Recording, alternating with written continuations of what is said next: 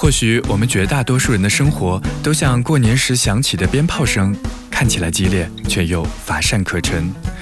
好像我们每一年的小改变都不足以让我们过上理想的生活，变成理想中的自己。相反，好像在我们的努力之余，除了工作以外呢，一切也并没有变得天翻地覆。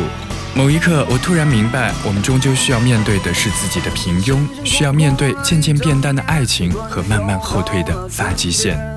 我想，也许我们会愿意学习喜欢当下的自己，学习相信随遇而安的明天。总会有一种未来等着我们。我们能做的，只有在每一次不可抗拒的命运当中，尽力做最好的自己。嘿，你好吗？我是镇江城市广播九零五爱家计划的节目主持人蒋亚楠，送你一首过年歌，祝你新春快乐，新年进步。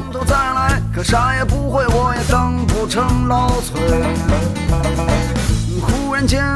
有些孤独，想找个有品位的姑娘追。